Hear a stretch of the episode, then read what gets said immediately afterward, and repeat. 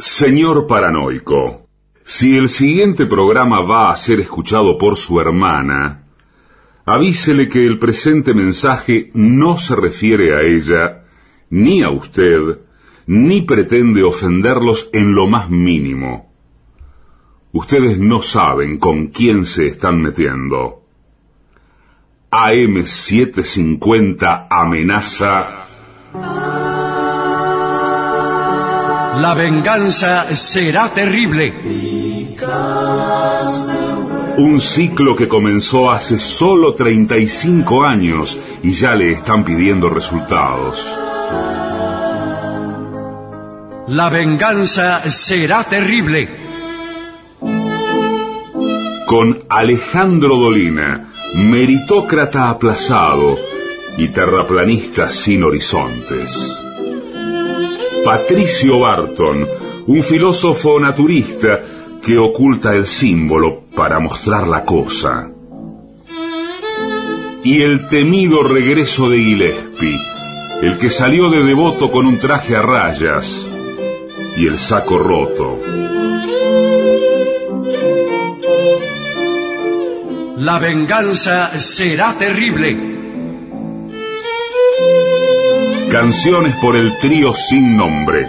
Ale Dolina, Martín Dolina y Manuel Moreira. Producción, Maica Iglesias, Eugenia Gorostiza y Lucas Barrantes. Pesquisas literarias, Nicolás Tolcachier. Sonido, Miguel Vincent. La venganza será terrible una pléyade de intelectuales, valientes en la provocación, cautos en la controversia y fugitivos en la gresca. Y ya llegan, con la astucia del tero, gritando en Palermo y poniendo los huevos en la boca, nuestros intérpretes. Buenas noches, aquí comienza La venganza será terrible. Estamos con Patricio Barton desde su casa y Gillespie desde algún lugar de Santiago, Santiago del Estero. De la banda hasta Santiago hay un puente que cruzar. Hola amigos, buenas noches. Buenas noches, ¿cómo andan? Aquí desde Santiago del Estero, pegado a la banda, por supuesto. Sí, no sé, usted dice que está en Santiago del Estero, hagamos el esfuerzo de creerle. Yo, Yo no le creo, porque ya, ya he señalado ayer mismo la ausencia de mistoles, charque y quesillo en la imagen que usted nos hace llegar. Le puedo dar noticias de hoy. Hoy estuvo muy convulsionada la ciudad por la visita de varios gobernadores. ¿Varios? sí, señor, el, el gobernador Capitanich, eh, Zamora y eh, algunos más. Zamora es local, es de ahí. No, no fue a visitar a nadie. No le hacía falta ir de visita. Estuvo Zamora, estuvo Capitanich. Uno nombró, nombró uno que fue. Estuvo... Eh, Está mintiendo.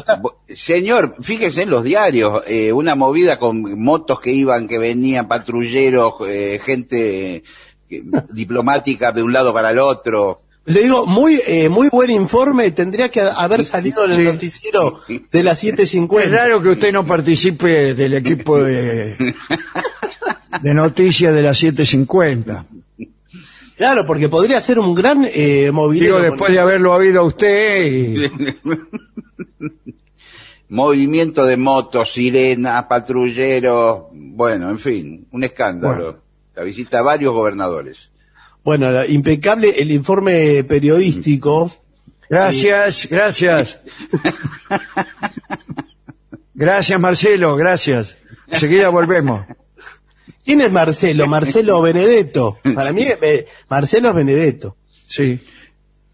Bueno, hablando de fútbol, voy a Sí. hacer un desagravio a, a Riquelme, ¿eh? ¿Por qué? ¿Qué pasó? Y porque he escuchado por ahí que, que le aconsejan a Riquelme que se prepare, porque parece que no está bien preparado para la función que cumple. Todo Ah. esto en un mundo donde la preparación de las personas que ejercen cualquier función está cercano a cero. especialmente en el foro donde fue emitido este consejo, ¿no? Claro. Y Además, recuerdo, gente preparada que lo antecedió a Riquelme. Claro. Como Angelici, ¿no? Que Hay que revisar, eh, revisar la lista, ¿no? De, digo, sobre todo los que dirigieron la parte de fútbol. Angelici no dirigía Sí, la parte sí. de fútbol de Boca, pero basta con ver la lista igual que... Bueno, bueno, listo. Ya está, cada uno que diga lo que quiera, que diga lo que quiera, pero bueno, pedir, para pedir preparación a los demás hay que estar muy preparado. Hay que estar muy sí, preparado, hay que ser este, imposible de, de captar en una, en un renuncio. Entonces, o sea que es mejor quedarse de Gil, porque de Piola a veces fracasamos. Mm. Bueno, dale. Hay más chances de fracasar, en general. Sí, sí. ¿Para qué? ¿Cómo le vas a decir a un tipo que se tiene que preparar? Está mal, no, no se dice, salvo, salvo que uno esté instalado en un lugar tal que est- esté en condición verdader- ver- verdaderamente de ejercer la, la fiscalía del universo, ¿no? Claro. Pero en general, fíjese que la gente más preparada en cualquier función eh, no suele dar consejos de... No suele dar consejos. La, gente más preparada suele saber que es mejor callarse. Dale. Bueno, que- sí, ¿Qué, disculpe- qué- qué, mm, qué novedades tienen ustedes? Porque eh, personales me refiero, no solamente a motociclistas eh, cuidando gobernadores en Santiago del Estero. No, mira, hablando de, de gente preparada, yo Sí. estoy eh, muy atrapado. Ahora se dice mucho de estoy interpelado. ¿Vio? Cuando una noticia lo interpela a uno o algo, le ¿Qué mueve alguna, decir? Estoy Claro. interpelado. le mueve alguna tripa emocional. Yo le cuento algo que no lo involucra, pero usted se siente interpelado en eso que Sí, cuento. porque, Porque la interpelación es algo que ocurre entre dos personas. Sí, bueno, este es otro tipo de... interpela y el interpelado. Sí. Ahora, me siento interpelado, yo eh, pensé que era una sensación como tengo dolor de cabeza. No, Bueno, no, no es así. no, no. Le pregunto con sincera ignorancia, no estoy poniendo en, en entredicho lo que usted acaba de manifestar. No, no, lo que pasa es que ahora como, bueno, rozamos el tema de la preparación y, y yo estuve tomado hoy por la noticia que ya llevo unos días, vio que está, eh, está bloqueado el canal de Suez. Sí, Sí, señor. Eh, ahí sabe quién tiene la culpa, Fernando de Lesseps. ¿Pero por qué? Porque lo hizo muy angosto, señor. Pero Pero- le costaba hacerlo 15, 20 metros más ancho. Pero Igual como le 400 digo que, metros de ancho tiene. claro, el barco tiene 400 metros. No, y el, No es- y el- no- no es- y el canal también tiene algo así. Claro. Bueno, pero tiene que haber una medida máxima para los barcos que entren. Sí. Cosa que si se queda, pueda pasar el que viene atrás. Pero si usted hace un canal, bueno, el de Panamá también cabe un barco. Sí, pero sabe lo que debe costar cada centímetro de, de un canal como el de Suez, ¿no? Sí, claro, claro. No debe ser fácil. No, pero el de Suez fue más fácil que el de Panamá. Aquí hemos contado Es todo arena. eh, que es toda arena, sí. No, pero principalmente que la diferencia entre el, el- el Mar Rojo y el y el este El Mediterráneo. el Mediterráneo es eh, muy poca, la diferencia Claro. de altura. Claro. En cambio, en el canal de Panamá había más diferencia entre ambos océanos, pero peor todavía, hay montañas en el medio. Claro. Claro, un lago claro, en el claro. medio, toda una cosa. Con esclusas, hay esclusas. En el Suez no hay, no hay esclusas.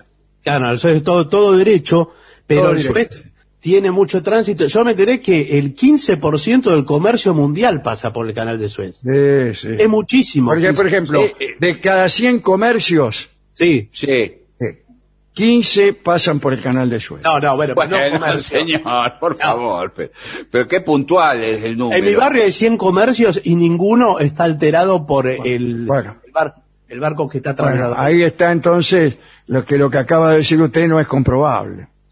No, pero sí, señor, lo que pasa es que hay un... imagínese que un tipo hizo una mala maniobra, es como que cualquiera de nosotros hubiera manejado el barco y Sí, ¿por qué le dio marcha atrás. Le ¿Por dio marcha atrás tor- torcido para, para estacionarlo y le quedó cruzado. Y una, y, y ¿Cómo ya lo iba a después no- estacionar en, en el canal de Suez? No te podés detener ahí. ¿A qué? No, No sé qué no hay carga y descarga en el canal de Suez.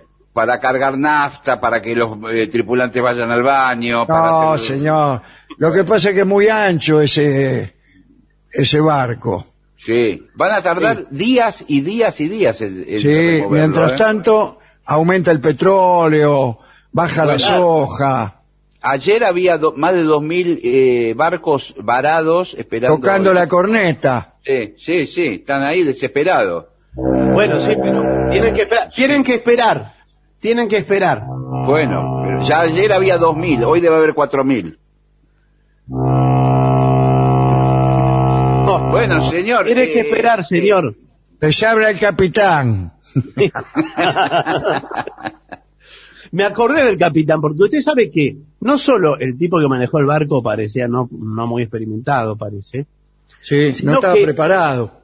El, el trabajo, el trabajo del rescate, ¿usted vio al tipo con la topadora tratando de sacar tierra del costado? No, no lo vi, señor. Estuve Ay. trabajando.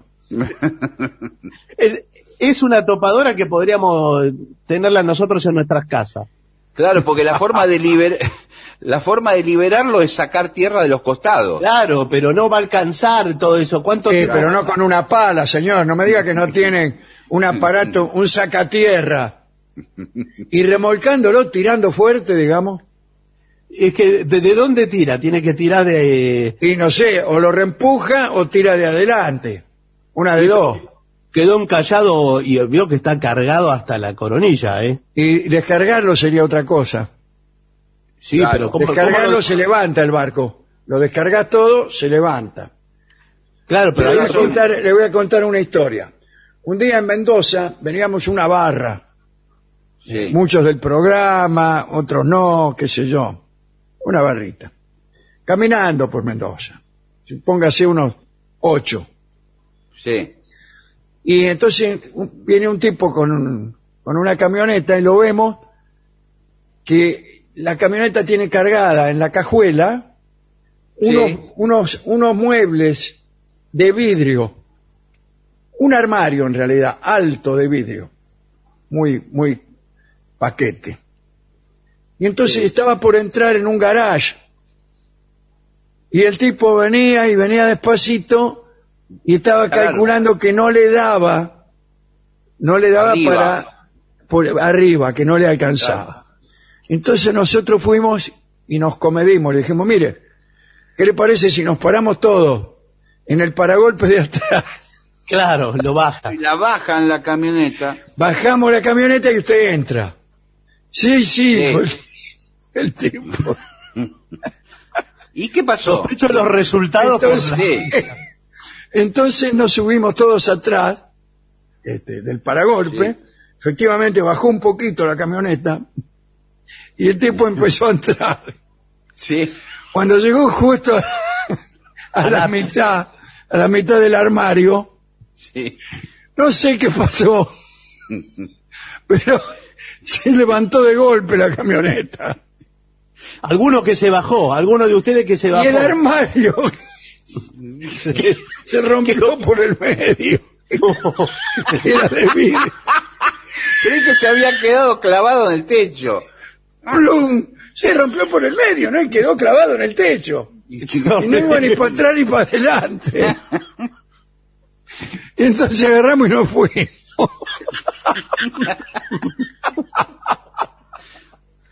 Bueno, ahora ese Y tipo, se quedó rascándose la cabeza porque no podía ni entrar la camioneta Claro. ni arreglar el mueble que se le había roto. Se le quebró el techo al tipo. Y nosotros tampoco sabíamos qué hacer porque había fallado el cálculo. Bueno, esto pasó en el canal de Suez, amigos míos. Claro, por eso le digo que hay que prepararse y hacer bien Claro. las cuentas de la fuerza, de, de los giros, de todo. Tiene que estar todo preparado.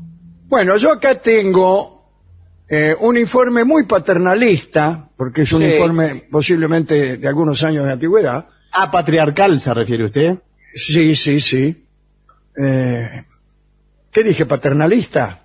Sí, es, es mejor. Es mejor patriarcal, aunque tiene algo de Se paternalismo. emparenta, se emparenta. Eh, 25 reglas de oro de una secretaria. Claro. Sí. Sí, es patriarcal seguramente. La secretaria, pero- pero- primero, ¿por qué secretaria y no secretario? Claro. Sí.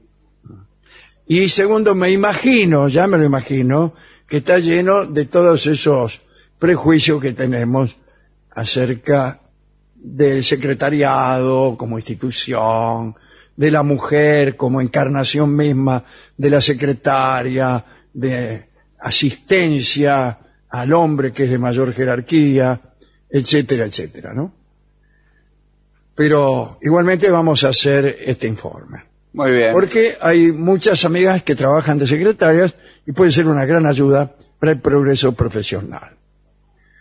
Eh, a pesar de los avances tecnológicos, eh, los valores son los mismos desde el nacimiento del oficio o la profesión. Como su nombre lo indica, ser secretaria es sinónimo de secreto. Muy bien. Bueno, los valores es- de sueldo son los mismos, los otros no sé. Es depositaria de los secretos del jefe. Mm. la secretaria. Estas virtudes, que serían la confidencialidad, ¿no? Sí. Deben ser complementadas con una condición indispensable, la discreción. Bueno, es lo mismo. Sí, La discreción y la, la confidencialidad son de la misma familia. Bla, bla, bla. Secretaria es la persona de mayor confianza en toda organización. Por sus manos pasan documentos, llamadas, propuestas, estrategias, etcétera, etcétera. Pero vamos adelante, porque acá hay como media hora de pésima literatura. Vamos a las reglas de oro de la secretaria. Primero, honestidad y ética, las dos H's de la buena No, secretaria. señor. ¿Cómo H, señor? Ética no. Ética no tiene H. Ah, ¿Y honestidad? Sí. Eh, honestidad, sí, sí, por ahora la Real Academia hasta el día de hoy se la dejó puesta ahí. Bueno, eh, usted, señorita secretaria o señor secretario, eh, tendrá acceso a documentos confidenciales.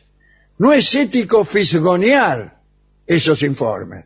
Eh, No, pero yo sé que yo secretario una mirada le pego. bueno, no sé, eh, conviene igual estar al tanto de lo que pasa. Claro. Sí, Al pero- contrario, me parece que una buena secretaria debe saber qué es lo que está ocurriendo. sí, sí, porque es Pues la si que- no, eh, vos le decís a, a tu secretaria, eh, o el jefe le dice a su... eh, mire, la secretaria, por ejemplo, supongamos que el dueño de esta radio tiene una secretaria, cosa que no es verdad, o un secretario. Sí. Sí. Entonces No, le- tiene un- le- tiene secretario. secretario, Tiene un llamalo, llamalo a Gillespie. Sí, sí. Y el secretario dice, ¿qué, qué, ¿quién es Gillespie? Sí. Claro, ¿Por qué? claro. Porque no anduvo fijoneando. Sí, claro.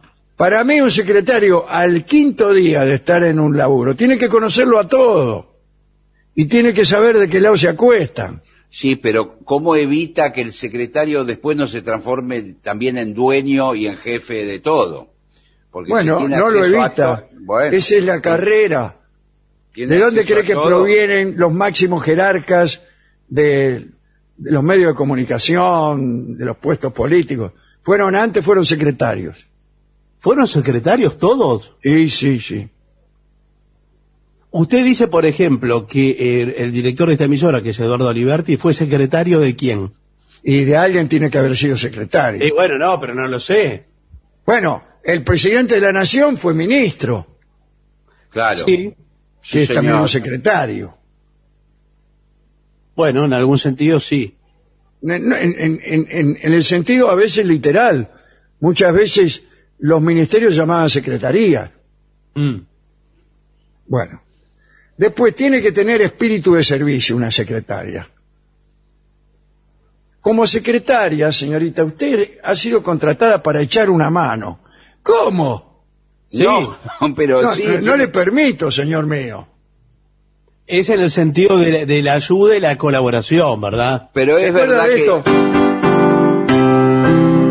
cha cha cha de la secretaria, cha cha cha de la taquimecanógrafa, cha cha cha de la secretaria, cha cha cha, cha cha cha con rica cha. Es el cha cha cha de la De la secretaria. secretaria. Muy bien.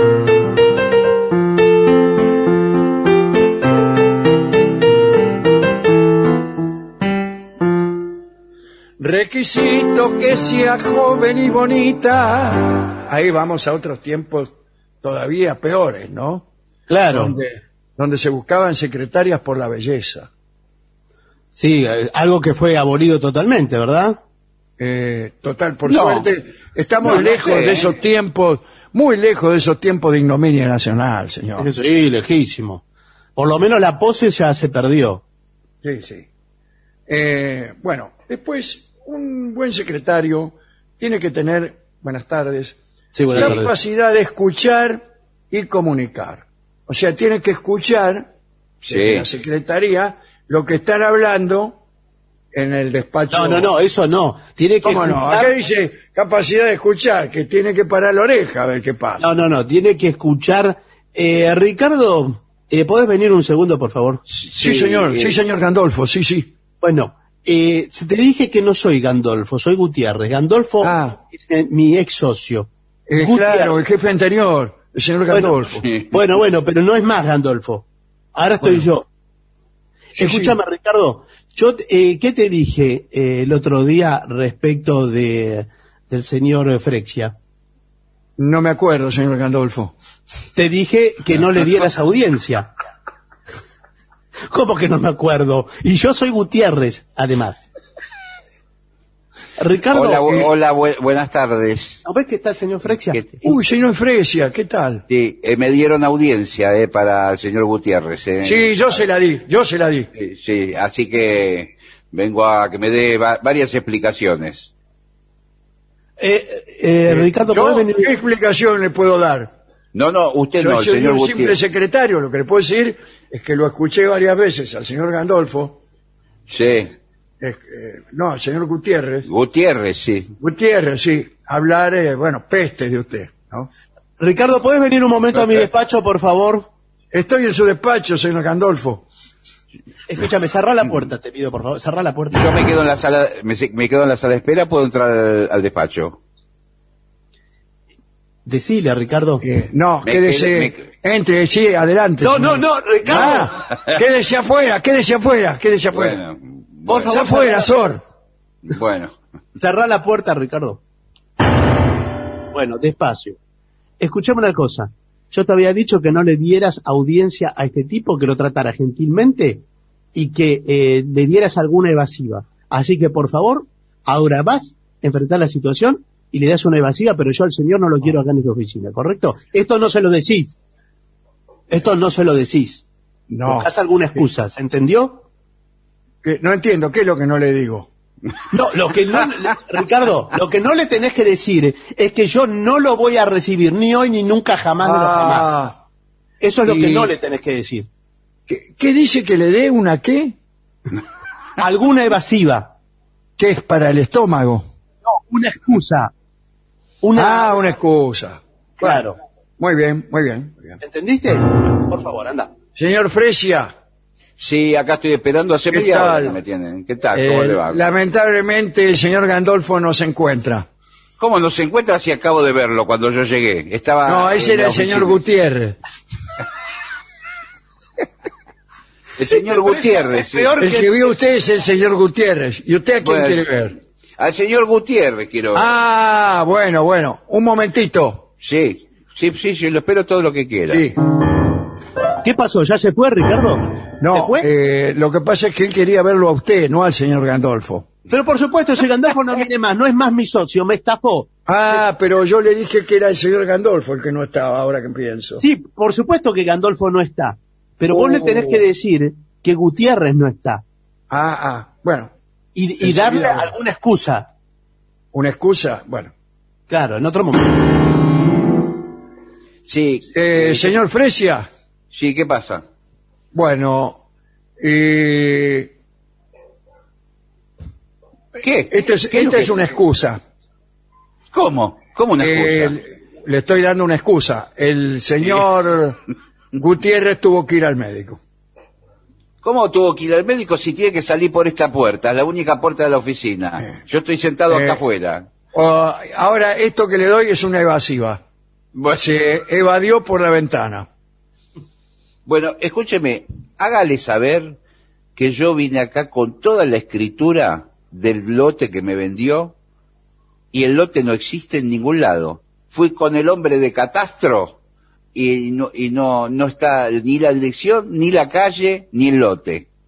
Así Pero que vaya y dígale, tr- transmítale que me vendió un lote, acá tengo la escritura que no existe. Bueno, ahora, ahora se lo digo. Señor Gandolfo, Eh, Gutiérrez, te dije, Sí. Gutiérrez. ¿Qué el pasa? señor Fresia dice que fue con el hombre de la catástrofe.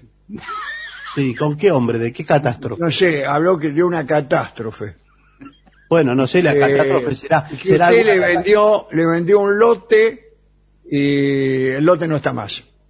Una No, yo no le vendí nada. Primero que yo le vendí. Igual no, vos no tenés que darle ninguna explicación. No le dijiste. a- No eh, le di ninguna explicación, le dije que se lo iba a venir a decir a usted. Pero ¿qué excusa le diste? Que por qué no lo atiendo hoy. Ah, porque no estaba. Sí, pero lo cual es la excusa. ¿Por qué no estoy?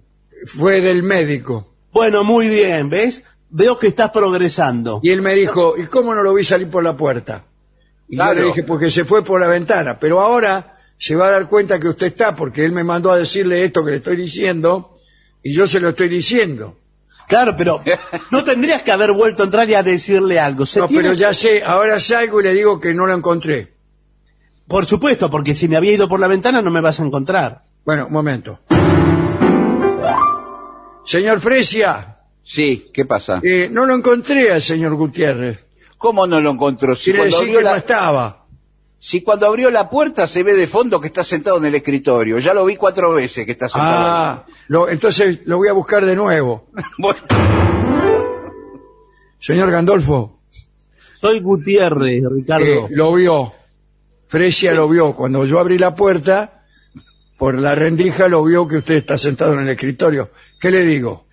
No, bueno, no, no me importa si me ve o no me ve. Hay que guardar, eh, uno sigue con las formas igual. Bueno, Eh, siga ¿qué le, adelante. qué le digo? le dice que, eh, que yo estoy en el médico, que no entiende de qué está hablando. ¿Por, por qué no Ah. tienes que volver a entrar, eh, Ricardo? No Sí. quiero que vuelvas a entrar acá hasta Ah. que el señor Fresia no tenga las patas eh, apoyadas en la vereda. ¿Comprendiste? Bueno, eh, sí. El señor, hola, señor Fresia. sí, sí, ¿qué es lo que pasa? Sí. Eh, este señor Gutiérrez me dice que él está, pero no está. Ajá, ah, qué Me bien, dice- está. Está Eh, y se, no, y pero se- no sale. Está, pero no sale. y se niega Eh, a atenderme. Y me dice que las patas, en vez de ¿Qué? ponerla arriba de la mesita ratona, como Sí. está haciendo ahora, Sí. que las ponga en la vereda, señor Fresia. Bueno, ¿sabe lo que voy a hacer? Me voy a encadenar a esta columna que está acá. Y Eh. yo de acá no me voy hasta que no me atiendan. ¿Con qué cadena, señor Fresia? Con esta cadena que traje acá en la mochila. Sí, es la cadena del baño, señor. Sí, es la Yo cadena ca- del, del baño ejecutivo. ¿De dónde la sacó? De acá no me muevo. Hasta que no me atienda el señor Gutiérrez. Y me dé todas Bueno. las explicaciones. Ahora se lo digo. Señor Gutiérrez. ¿Qué? Bueno, veo que no me llamaste Gandolfo. Ah, perdón, señor Gandolfo. No, soy Gutiérrez, está Ah, bien que no me llame Gandolfo. entonces estaba bien, señor Gutiérrez. Sí, Gutiérrez. El, el ¿Qué señor? Fresia se va a encadenar. ¿Qué me importa? Que se encadene en la vereda no me importa, que se quede ahí. No, en la vereda no, está encadenado ahí. ¿Cómo se va a encadenar? En- ¿En, la sala el- de espera? Bueno, eh, sí, está encadenado y dice que hasta que usted no lo atienda, él no se va a desencadenar, digamos. Mirá, eh, Ricardo, anda al pañol Sí, y pedí un cortafierro y rompe esa cadena sí. y empujalo por las escaleras al señor Fresia. que no Señor. Fresia, ¿sabe qué es esto que traigo acá? Un cortafierro. Sí, ahí lo veo, sí. Eh, ¿Y sabe qué es esta otra cosa que tengo acá? No, ¿qué es eso? Dos Pare- compañeros que son medio patobica. Así que lo voy a desencadenar. Renuncio. Renuncio. Bueno. Iniciativa. La secretaria tiene que tener iniciativa. ¿eh? Eh, es, ¿Puede haber algo más irritante para un jefe estresado que ver a su persona de confianza cruzada de brazos a la espera de instrucciones? Sí, claro, claro. Eso es. eh, tiene que la- resolver, la secretaria tiene que resolver, no tiene que esperar a- todas las órdenes, tiene que tener su. A mí me gusta que tomen iniciativa. Claro. El secretario que tome iniciativa. Eh, Entra una, un empresario, se reúnen al mediodía, ya la secretaria pide dos docenas de sándwiches de miga. claro, pero... ¿Dos no docenas para dos personas? Eh, bueno, si quiere devuelvo una, señor Gandolfo. Bueno, Eh, el, el tema está que también tiene que tener iniciativa empresaria. Por ahí se, ah, se abre la puerta, aparece la secretaria y dice, ¿qué le parece si partimos la diferencia? Pero no, bueno, me no, parece. bueno, ahí no. ya, eh, ahí avanzó va- varios casilleros. Eh, ¿Qué le parece si, funciona, si fusionamos ambas em- empresas? ¿Qué empresas? Eh, la, la suya y la del señor Fresia. No, pero eh, no, no puede tomar esa, no puede dar ese tipo de propuesta a una secretaria ni un ¿Por qué secretario. no? No, acá, acá me gustaría hablar con Gutiérrez un segundo. es que a no solas. había sándwiches. Los No. sándwiches no, no los conseguí, los sándwiches. No Entonces importa, me pero- Me pareció no mejor... No, no puede hablar de una fusión porque no le compete. Claro. ¿No le qué? No le compete. ¿Se Señor, puede- eh, cuidado con lo que dice. Sí, sí, no, yo, yo se lo digo en castellano para que lo entienda, Ricardo. Bueno, Esto no le compete. Es un tema que yo eh, trato ahora, que ya lo tengo a Fresia adentro. Bueno, ahora tenemos que hablar. sí. Bien. Entonces lo vamos a- Tranquilidad y paciencia. Sí. eh, porque segura, eh, seguramente su superior, mira qué palabra, Sí. eh, está abrumado de trabajo y descargará su tensión con el que tenga más cerca. Un miserable. Sí. Eh, pero tiene que encontrar en la secretaria la mejor oportunidad para descargar toda su furia. Asúmalo y mantenga la calma. Muy Claro, bien. o sea, es, eh, es un receptáculo de descargas, por lo que vemos Sí, hasta ahora sí. en el informe. Sí, yo comprendo, señor Gutiérrez, que esté, está con mucha tensión. Por Sí. eso descarga su ira conmigo. No, no, no descargo ninguna ira. Eh, ¿Y la cómo? ira. Me pegó dos trompadas, señor Gutiérrez. No, si, te- si tengo ira, es la que me cargaste vos desde que llegué. Yo llegué hecho una, una lechuga fresca acá, ¿eh? Y ahora tengo los nervios, que ni, ni te cuento cómo los tengo. Bueno, Bueno, lo bien que hace, porque ahora me va a tener que atender a mí. Fresia, Adelante, eh, el lote, no, pero ¿cómo adelante? ¿Cómo adelante? El lote ah, ese, atrás. el lote al que hace referencia, eh, vaya y reclámeselo a Gandolfo, porque yo no... ¿Qué Gandolfo? Nada. ¿Qué Gandolfo? Está No la firma suya. En, en la escritura está la firma suya. ¿Qué Gandolfo? No, no Dice firmé nunca Gutiérrez. nada. Dice Dámelo a Gutiérrez. Gandolfo, que fue el que me encajó a su sobrino, acá Ricardo, que todavía lo tengo ahora de secretario, el sobrino de Gandolfo. Es un excelente... acá. Es un Sentido del humor. secretario. La tensión y las dificultades se arreglan rápidamente con un chiste.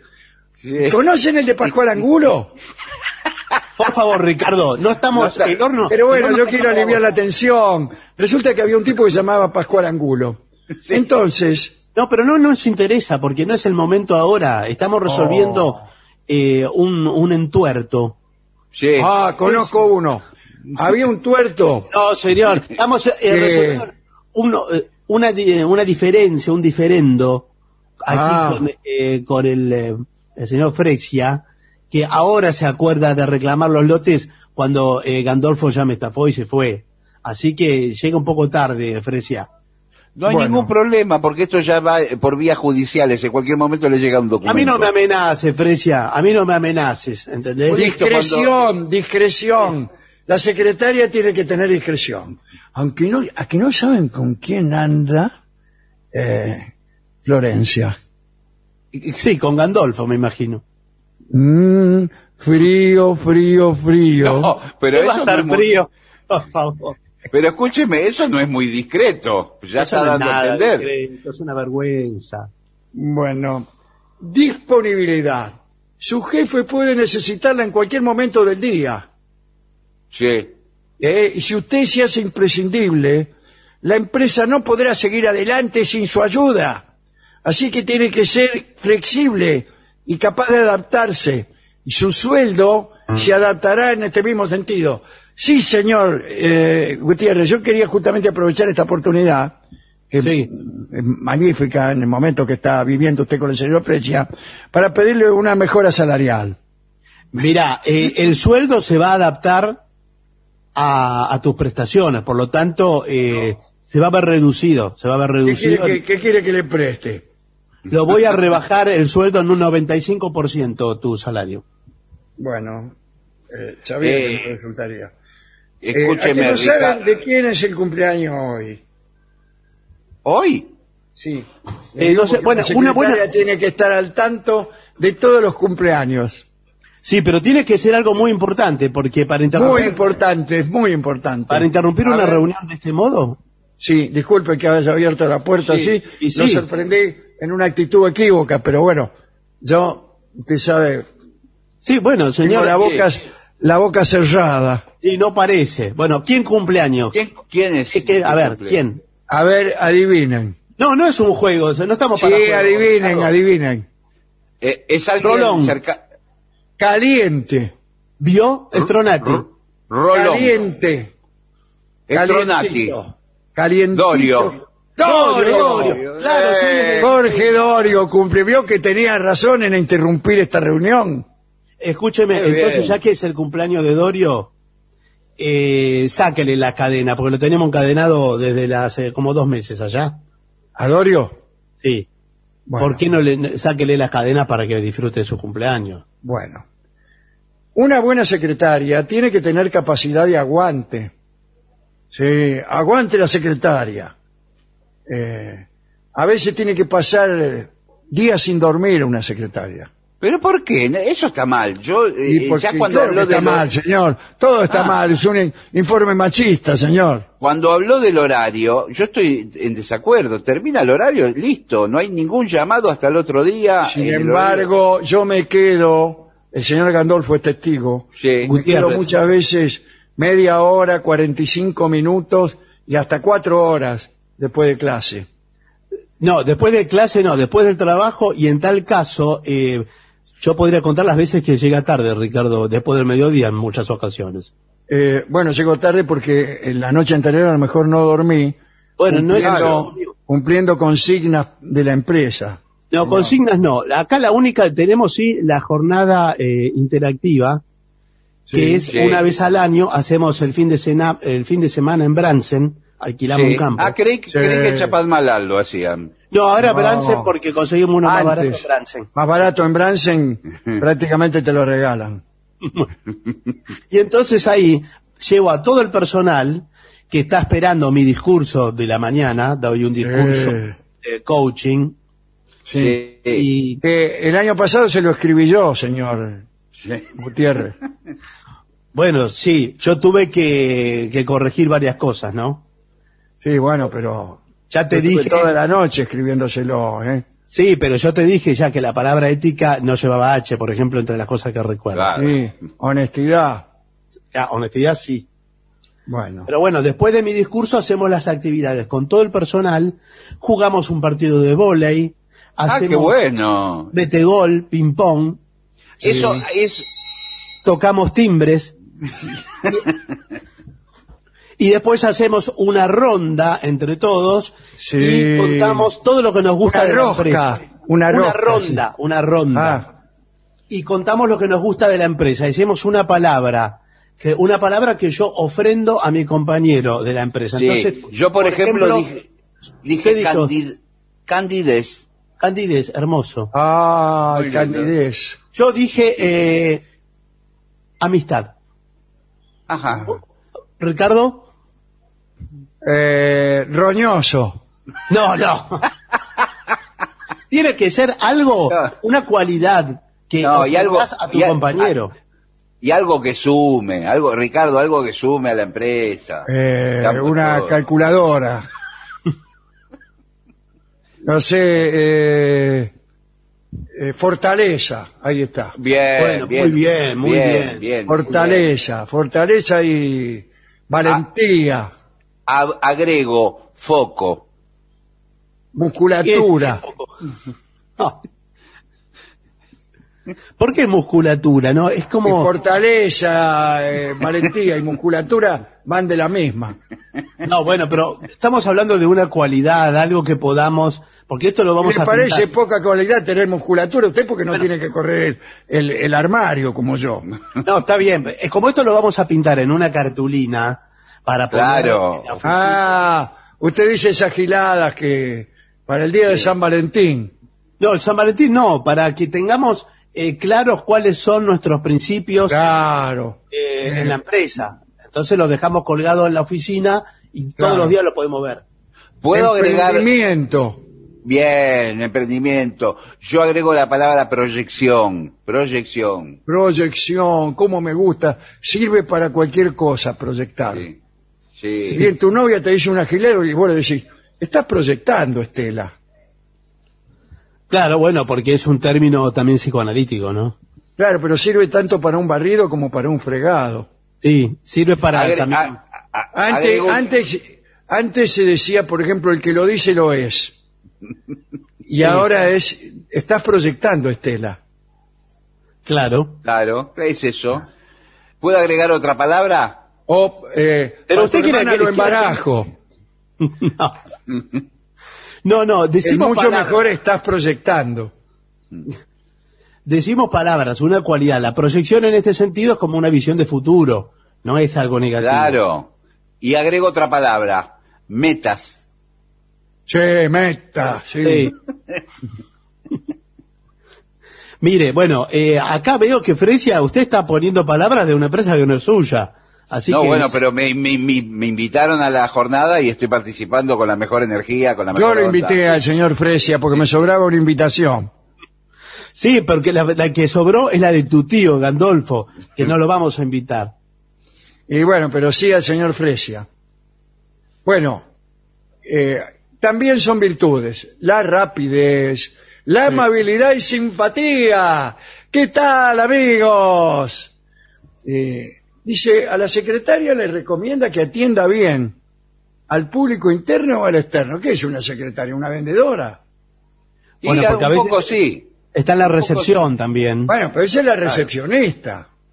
O el recepcionista. Sí, pero Buenas muchas tardes. veces también. Buenas tardes. ¿Qué tal? Buenas tardes. Sí, ¿qué tal? Eh, ¿Cómo le va? Eh, ¿Qué se le frunce, señor?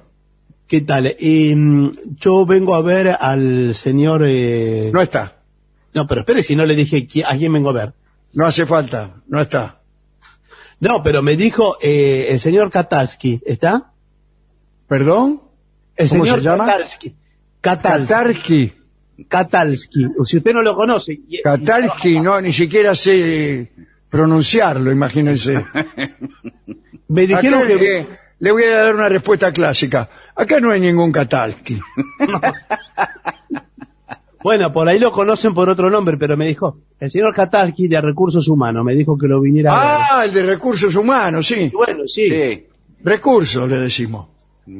Bueno, yo quiero ver al señor Katalski porque estoy eh, No postulado está, por- no está, no está. Pero si me dijeron que me citaron hoy porque tengo un puntaje de 982 para el, para el cargo que están, ¿Qué le eh, pasa? están postulando. 982 de qué tiene? Tengo 982 en el, me dio en el puntaje psicofísico y el señor Sí, un- era de 1 a 100.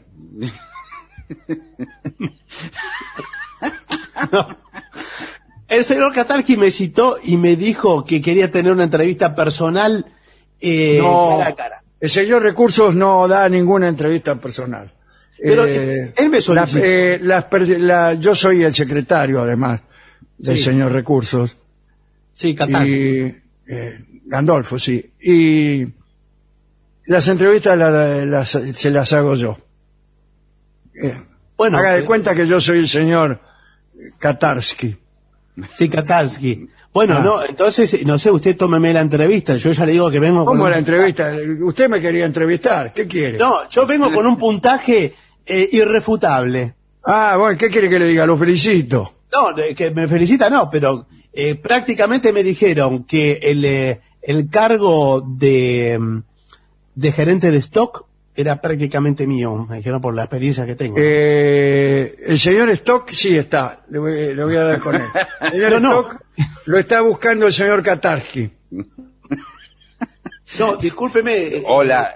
Sí, Sí, ¿cómo le va? cu- ¿por, por qué tema es? Eh, por el depósito ya salieron varias unidades hacia las distintas distribuidoras. ¿eh? No, no, no, a mí me dijo, eh, a mí me citó el señor Katarsky de Recursos Humanos, porque yo vengo con un Ah, eh, ah, recursos. Recursos, Recursos, lo sí. sí, sí, recursos, sí. de recursos eh, que me dijeron Está, que, está, la- está la oficina. Bueno, me dijo el secretario que no estaba. Sí, me a mí me, me dijo el recurso que no estaba para nadie. por- No, pero yo vengo por el cargo de gerente de stock. Eh, Hay una gerencia de stock disponible. De TOC. Sí. vengo con un puntaje de 987 del psicofísico. Eh, ¿Comprende? No sé si ya... Está Eduardo Smock, está.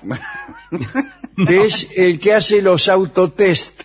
Auto al día. El que Auto conduce al el día. programa. Yo Sí, me lo sí. veo siempre, me lo veo siempre. Sí. Le dice, este auto no, no vale nada, dice. No, y le, siempre- mide, le, le mide el baúl y es coleccionista de la revista Corsa. Yo también lo conozco. al- Sí, sí. Y sí, siempre se entonces, siente- Mire, mire, me quiero sentar acá y no dentro, dice el tipo. Se- es, es- exacto, se sienta en el, en el asiento del conductor y mide cuánto tiene de la cabeza al techo. de la Bueno, cabeza, de la, dice, de mi cabeza al techo hay Sí. tres centímetros. Soy una persona de estatura mediana. No, Llega a subir señor. un jugador de básquet y ¿qué hace con esta camioneta? No, señor. Primero que son pocos los autos en los que entra Smoke, le diría.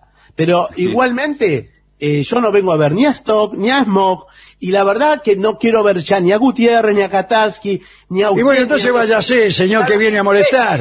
Y a los Mira, nosotros imbéciles estamos haciendo empresa. el autotest de del Upalala 200.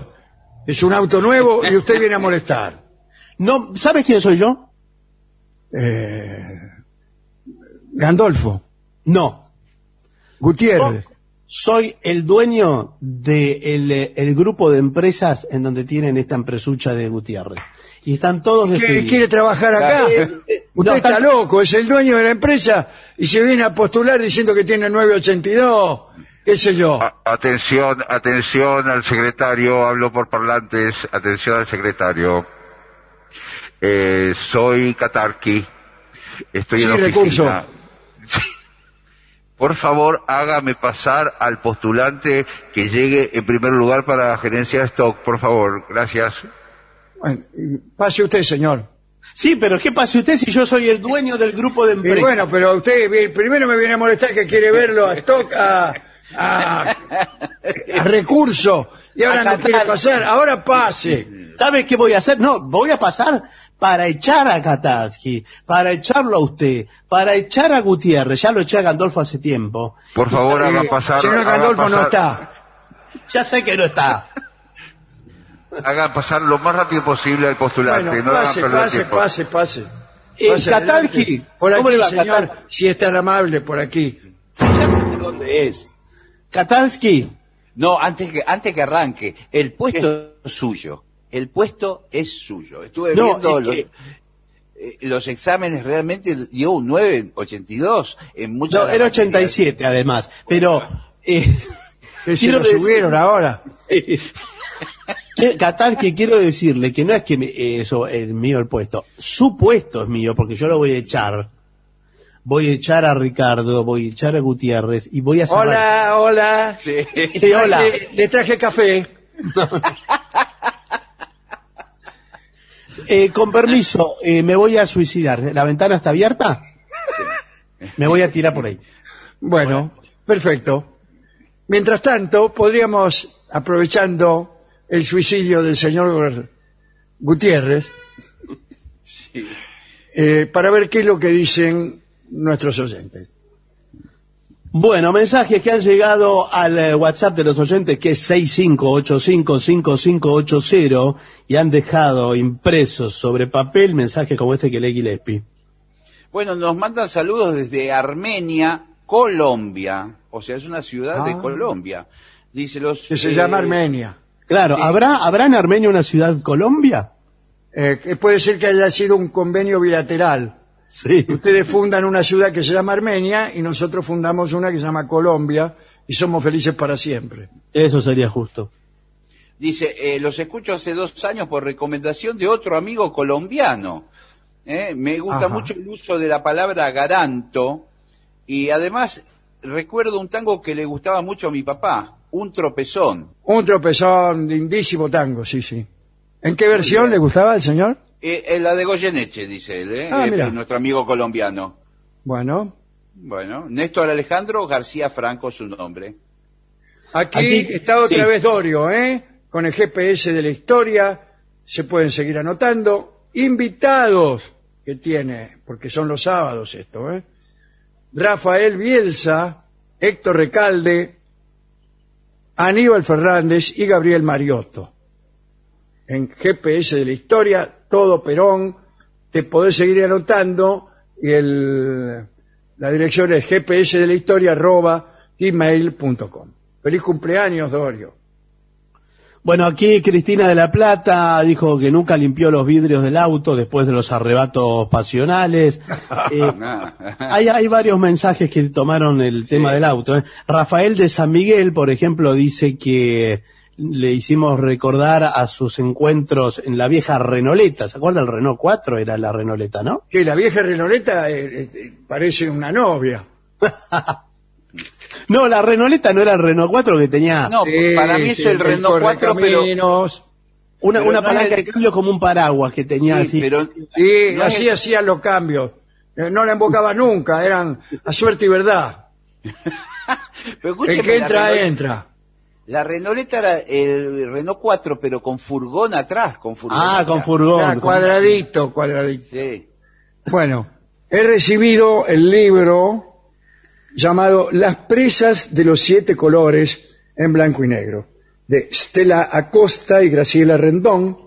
Es un bello libro de ilustraciones y, poemas que está dedicado básicamente a Milagro Sala y también a las mujeres luchadoras. ¿eh? Las presas de los siete colores, Estela Acosta, Graciela Rendón, son las autoras y me lo han enviado con una amable dedicatoria. Muchísimas gracias.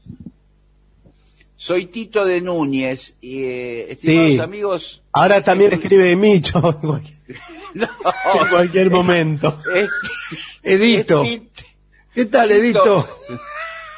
Tito de Hoy Núñez. escriben todo, bueno, sí. Señor, Tito de Núñez. Abrazos para todos y cuenta una anécdota eh, un poco con ventillera, dice, pero que circulan libros sobre cine. Eh, bueno, sucede que el director alemán F.W. Murnau tenía una relación amorosa con su chofer y siempre viajaba en el asiento del acompañante. Murió al pegar una curva cerrada en Santa Mónica eh, el 11 de marzo de 1931. Eh, Bueno. Era el director de Nosferatu, ¿eh? Tito de. Núñez nos cuenta esto. Cumbre del expresionismo Sí, señor. alemán. Un abrazo desde las piedras Can- canelones en Uruguay, ¿no? Y ya veo que hay que ser paciente para que lean el mensaje. Me gustaría que Dorina contara el nacimiento de la República Oriental del Uruguay para que algunos argentinos no nos sigan llamando provincia rebelde o que en todo caso fuimos abandonados o, cedi- o cedidos. No, mire, yo no escuché nunca, nunca a ningún argentino eh, utilizar ese apelativo que dice usted. Provincia rebelde, no.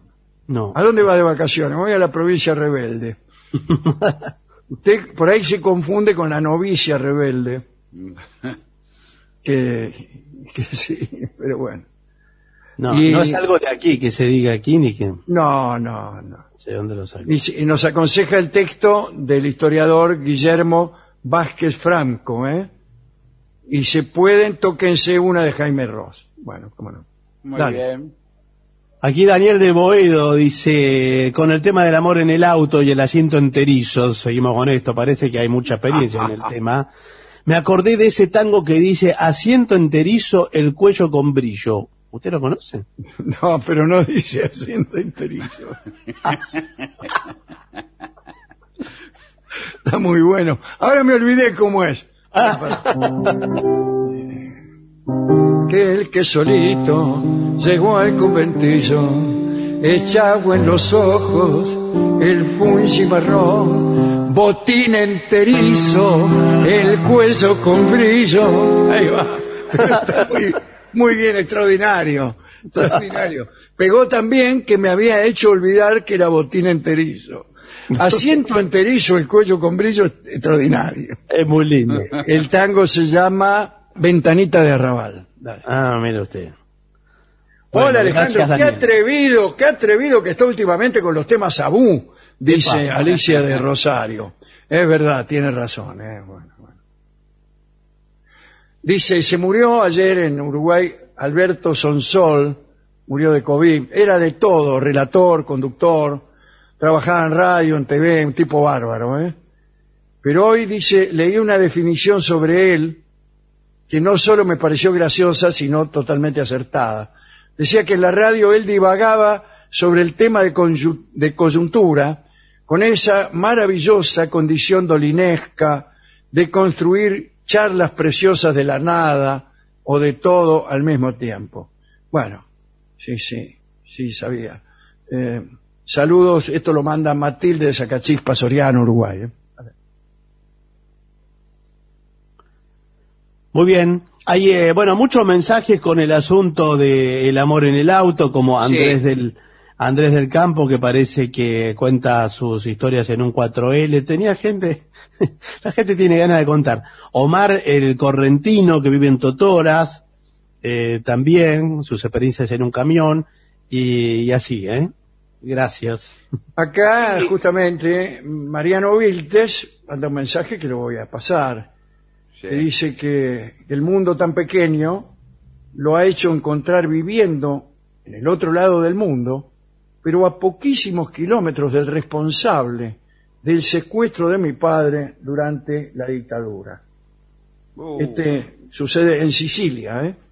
donde este teniente, nos dice Mariano, está prófugo de la justicia argentina. Y nos deja, dice, un pequeño video spot que realizó la RAI sobre el asunto. Un abrazo, Mariano Viltes. Muchas gracias. Bueno, nos escribe Chapa de Adrogué, dice Jersey es el nombre de un punto determinado de tejido.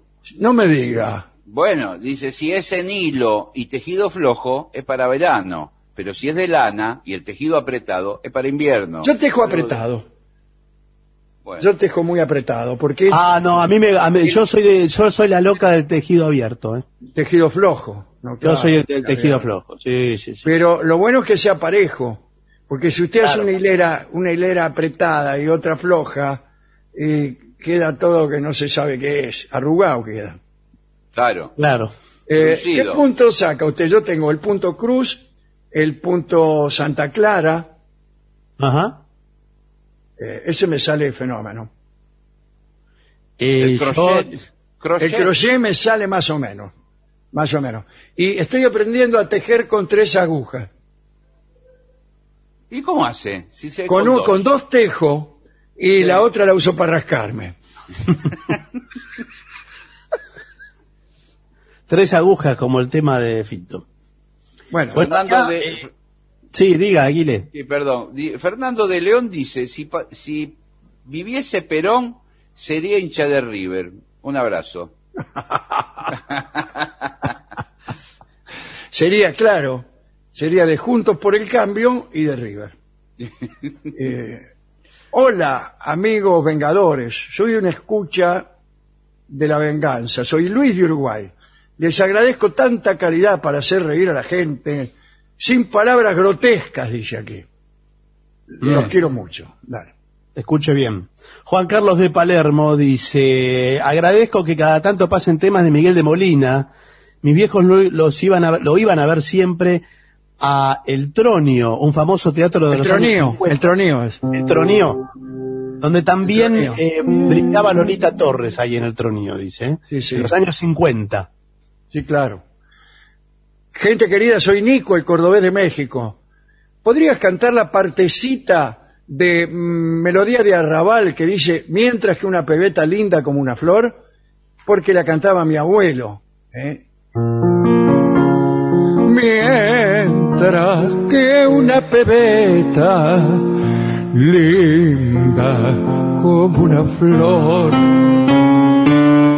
Y ahí sigue. sigue. Muy bien. Bueno, dale. Qué lindo. Alejandro, Adriana, para hablar de regiones y helados, menos mal Sí. que no recordó a la montevideana. Seguro hubiera aparecido oyente discutiendo la existencia de Montevideo. Dice Mariano de la Plata. Se refiere a Laponia y todo eso. Sí. Claro. Ah, Adriana desde Córdoba le pide el bayón de Alibaba. ¿Se acuerda? Sí. Ahí va, ¿eh? Al abrir la cueva, Alibaba, una música nueva empezó a tararear. Y ese ritmo nuevo lo conquistó y con su ladronzuelo lo cantó y lo bailó. Ya llegó,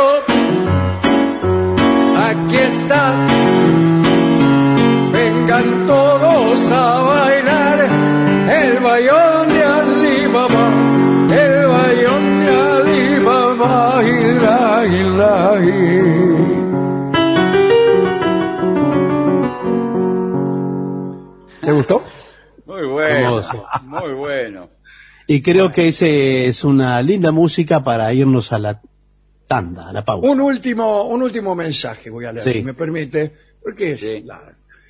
El viernes pasado, a partir de un mensaje, hablaron de si se puede juzgar a un escritor según su orientación política. Dolina dijo que sería más interesante discutir si un gran artista puede ser al mismo tiempo un canalla. En Radio Francia hay un programa que se llama eh, Grande Traversée, donde hicieron una serie de cinco o seis capítulos sobre Louis Ferdinand Céline y descubrir- de- discutieron largamente justamente eso, ¿no? Está en podcast, pero creo que solo en francés. Firma el mensaje Tami. Ah, Hay, este, hay, hay mucho sobre esto, ¿eh? Hay una película de Anthony Hopkins sobre Picasso, que se llama Sí. Sobreviviendo a Picasso, Sí. bueno, donde eh, es toda una colección de malos tratos de Picasso a sus mujeres, ¿no? Bueno, y ahora hay- un, ahora hay un documental de, de sobre Woody Allen, ¿no? Que están... Sí, sí, un documental que más parece una operación, le digo. Y bueno, sí. Muchos vienen así, vienen Sí, de, vienen sí, de esa sí. manera. Sí, porque hay, hay un juicio que está ahí, que lo abrimos, no lo abrimos. Es, es un poco raro, ¿eh? yo lo he visto, sí. sí, sí. Dale, Bueno, ahora sí, eh, la pausa, por favor. dale.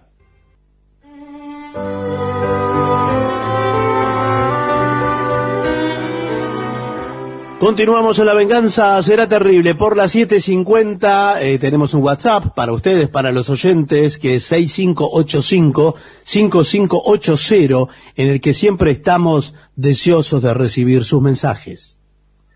Vamos a hablar hoy de árboles extraños, un nuevo inventario, ¿eh? Nuevo, tenemos ya algunos. Primer caso, árboles Sí. mágicos, ¿no?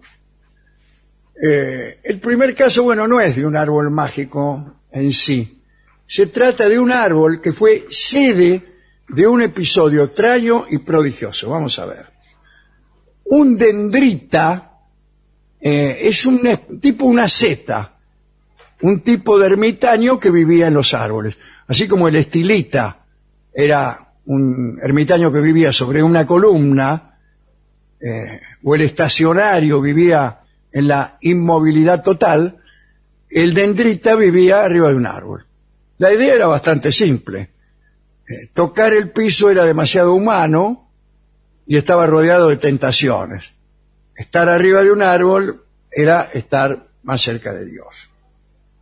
Una crónica siria del monasterio de San Marón eh, refiere que en Apamea había un pueblo llamado Irenin y en este pueblo, allá por el siglo V después de Cristo, había un gran ciprés en el que vivía un hombre de Dios, una seta. Como el demonio no toleraba tanta renuncia, no dejaba de hostigar a la seta y lo hacía caer del árbol todos los días. Si cada día, ¡pum!, eh, la seta se caía. Finalmente el santo se proveyó de una cadena y cuando su enemigo Satanás lo precipitaba a tierra, él quedaba colgando, suspendido del ciprés, por esa cadena, y los habitantes del pueblo iban y volvían a izarlo a su sitio. El asunto ya se había transformado en un divertimento de borrachos, más que en una circunstancia edificante. El aceta era derribado y todos corrían a elevarlo a los gritos y muerto de risa. Un buen día el aceta rogó así, que Dios, por cuyo nombre estoy aquí, me conceda no volver a tener necesidad de la mano de los hombres, que me envíe su fuerza divina y me reintegre a mi sitio. Y parece que fue escuchado. Cada vez que Satanás lo tiraba del ciprés, un ángel descendía del cielo y lo volvía a poner en su sitio. Eso sucedió en ese ciprés todos los días hasta que la seta se murió y se cayó al piso y ningún ángel lo volvió a elevar. Los pobladores de Ir Enin, ahora en silencio, se llevaron al dendrita a otra parte y honraron aquel árbol tan visitado por los emisarios de Dios. Este es el primer árbol, ¿no? Muy bien. Segundo árbol. Cuenta la historia que el árbol Julupu fue plantado por los dioses a orillas del Éufrates, pero un viento del sur arrancó el árbol de raíz y fue arrastrado por las aguas del río. Una mujer joven que reverenciaba a los dioses lo recogió y lo llevó al jardín sagrado del templo de Inanna, la diosa patrona de la ciudad de Ur, para construirse un trono y un lecho.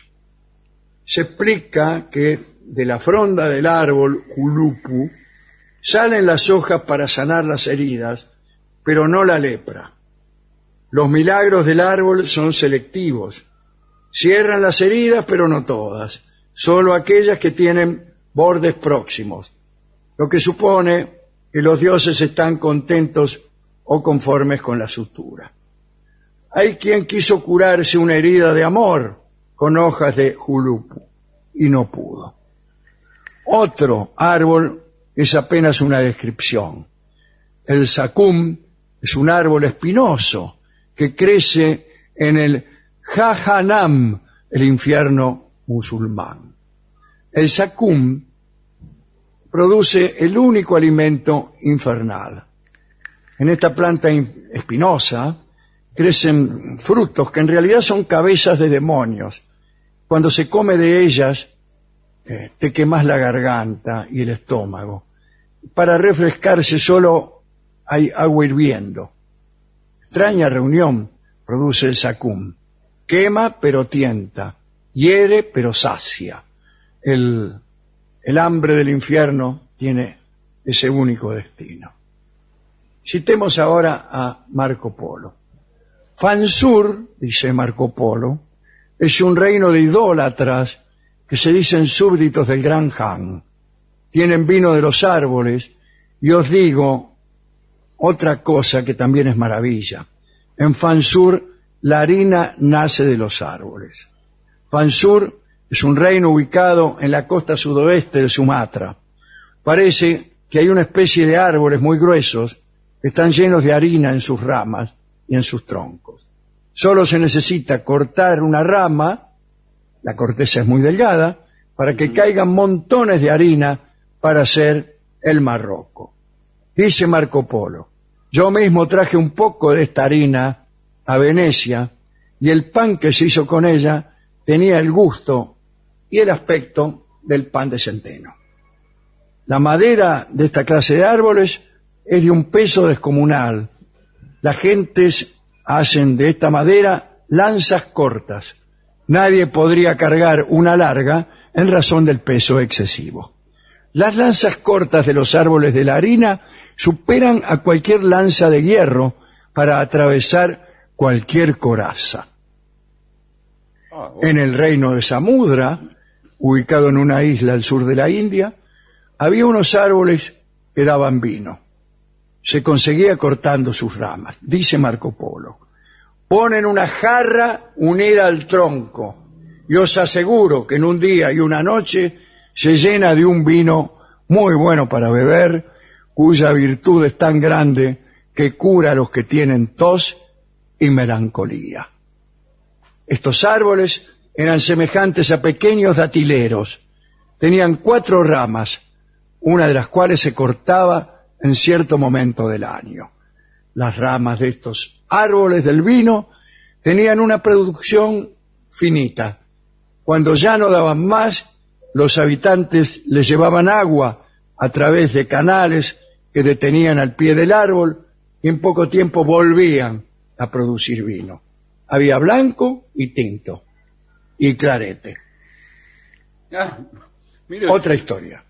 Cuentan que en tiempos de la dinastía Han, cuando era emperador Ling, los árboles que había en los costados de los caminos de varias prefecturas, a saber la de Chenliu, Hiyang, Dongyang y Liu, adoptaron diversas formas humanas. Algunos árboles sostenían dagas, otros espadas, arcos y flechas. Se explica que hubo quien se sorprendió por notar su parecido con un árbol a la vera del camino a Hiyang. Hubo también árboles que tomaron formas de bueyes, de caballos, de dragones, de serpientes y de aves, no con un vago parecido, sino con perfecta semejanza. Lo único que conservaban del espíritu arbóreo era la detención, era que estaban quietos. ¿no? Algunos dicen que cuando a los árboles les sucedía semejante cosa, era señal de que la dinastía estaba por caer. La crónica que reseña este suceso cuenta que después de una metamorfosis como la que acabamos de describir, empezó la decadencia de la dinastía Han. La última de las historias, o de los árboles, dicen, cuando las mil y una noches llegaban a su redacción definitiva, allá por 1475 o 1525, bueno, esta redacción había arrancado eh, en el siglo VIII, ¿no?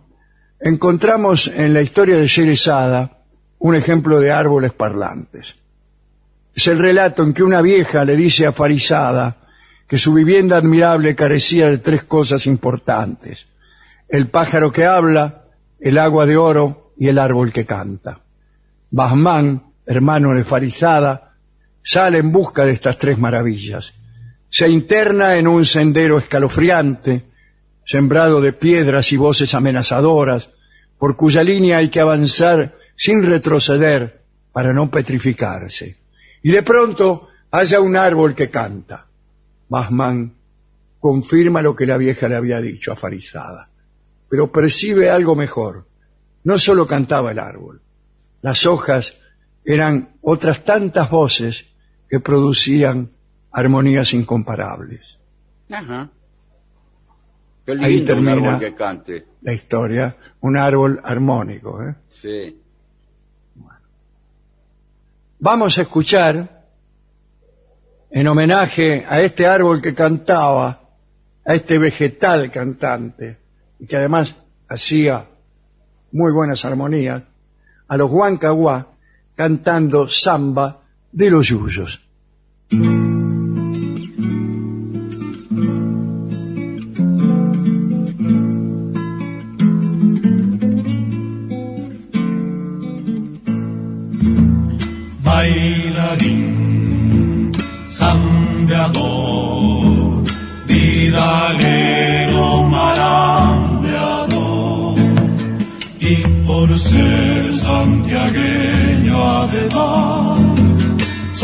Bombisto de profesión, y por ser santiagueño además, soy medio bombisto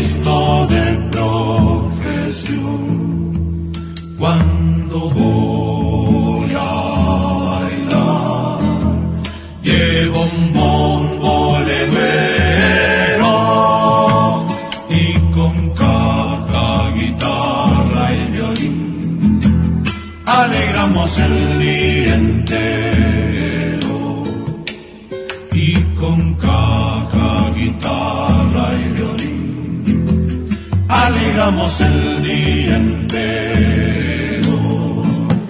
Yuyo soy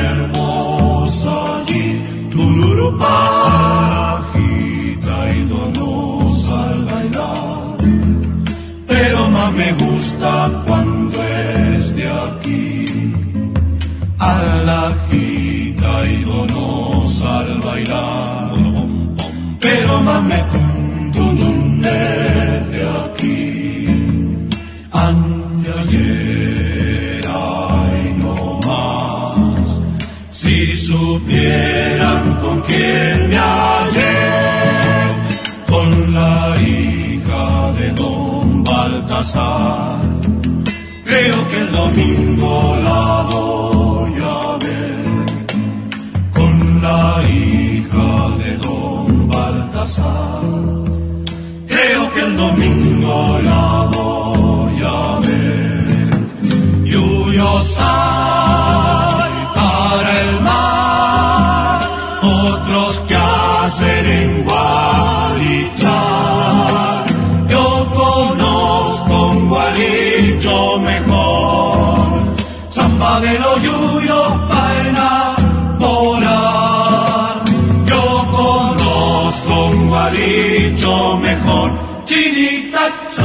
yuyos para enamorar. Eran los Huancahuán, la venganza será terrible, samba de los suyos.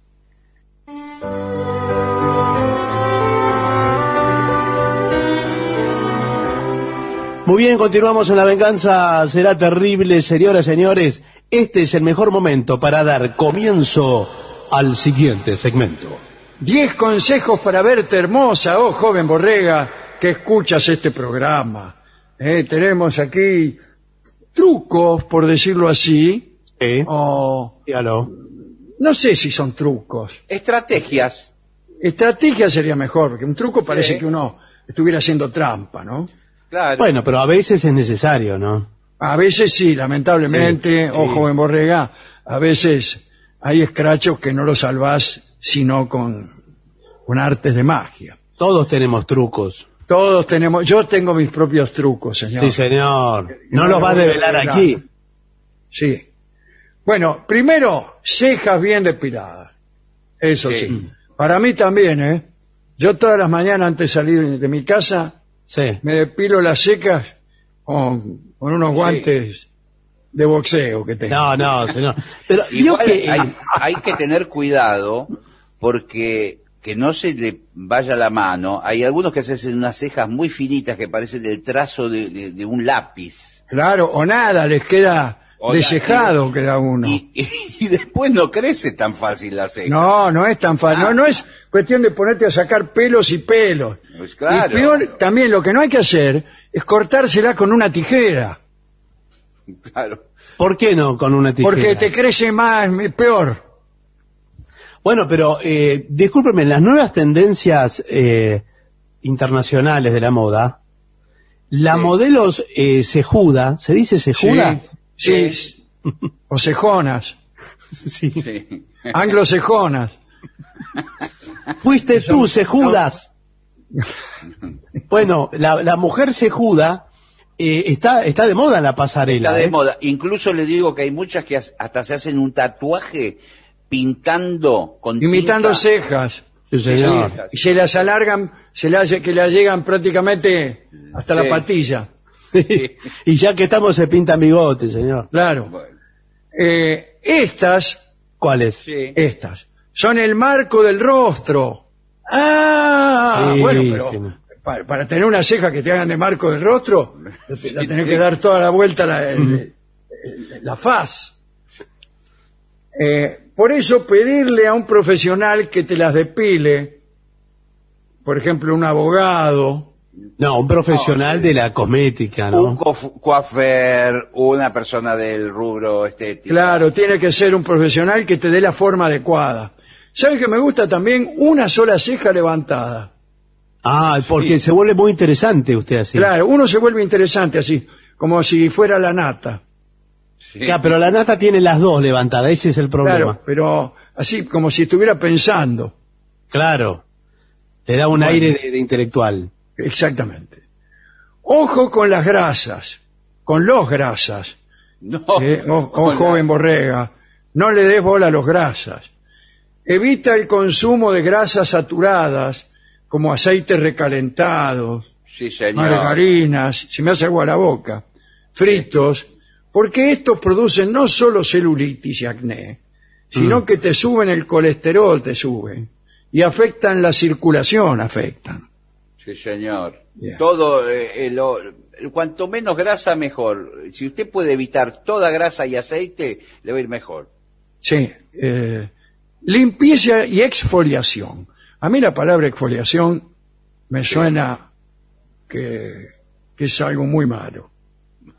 Y que, que- no, no, no queda bien. Delante de mi tía yo no diría exfoliación. Claro. Bueno, exfoliación. escúcheme. pero a su tía, a su tía la exfoliamos todas las semanas. eh, Sí, bueno, local. pero la palabra es mala. Y, y le digo una cosa, se va cada, vez, cada día más feliz. Dice, Sí. mañana vuelvo. Sí, acá dice todos los días en la ducha, hacete una exfoliación. Y sí, porque, Ah, ahora entiendo qué es. por- eh. claro, porque así los poros respiran, es saludable, Sí. usted es bueno para la irrigación de sanguínea. ¿Sabe? Para Existe- eliminar las células lamentablemente fallecidas de la Bueno, piel. Muertas, muertas, células Ah, muertas, sí, claro. señor. Las células que se han ido. Sí. se fueron de Ya gira. nunca volverán. Busca un producto adecuado para tu tipo de piel que te permite eliminar, además de todo esto que te acabamos de decir, la grasa.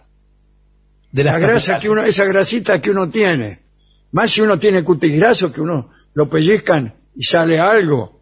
Sí, uy, por favor. Ah, esa. Bueno, Eh. pero usted tiene razón, lo que el punto anterior de la dieta, esas personas que tienen el cutis tan graso es porque comen todo el tiempo milanesa, papa frita. Puede ser. Eso se saca con un jabón muy fuerte y un guante de crin.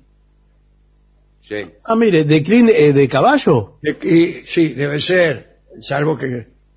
No sé. Pero Puede que ser de- de yegua también. No, no importa, señor, eso, pero digo, nunca había escuchado que hay guantes de, de crin. De, Sí, sí, cómo no. En este programa hemos dado cuenta de, de tales guantes. Sí, No sé, yo además, soy nuevo. ven- venden unas esponjas que son bastante duras y de forma cilíndrica que Sí. sirven para, ex- para exfoliar en la ducha. Pero esas son Pero vos te vegetales. la metés en la mano. Eso para Sí, que no la tengas que agarrar la esponja. Claro. Eso también algunas, pero hay esponjas que son como un choclo, que ya hemos hablado acá, que traen Sí, que algunos se las comen. No, no, bueno. Eso es altamente exfoliante, natural, muy Sí. sano. Si usted es vegano, perdón la rima, Sí. eh, usted seguramente conocerá este, este producto, En porque... verano, sí, en verano. No, no, vegano, vegano. ¿Es ve- vegano, es? Sí, lo- los veganos se las hacen traer. de- Otoño, invierno. verano y primavera. No, señor. Vegano que se las hacen traer del litoral argentino, ¿no? Bueno, pasemos a las uñas. A la hora de rascarse, uñas impecables. Esto te lo tiene que arreglar un experto. Pon en manos de un experto el arreglo de tus manos y pies. Si no tienes por costumbre ir al salón con frecuencia, Sí. trata de ir por lo menos una vez al mes. Sí. pa- para retirar esas pa- partículas que los cuidados caseros no logran sacar, especialmente los pies, señor. Bueno, por eso tiene que hacer un Cortarse mantenimiento. las uñas de las patas es peligroso uno mismo. Tiene Sí, que hacerlo sí. un profesional. Le O podés tiene que arrancar un dedo. Y Sí, ponerlo no en manos de una novia, por ejemplo, peor.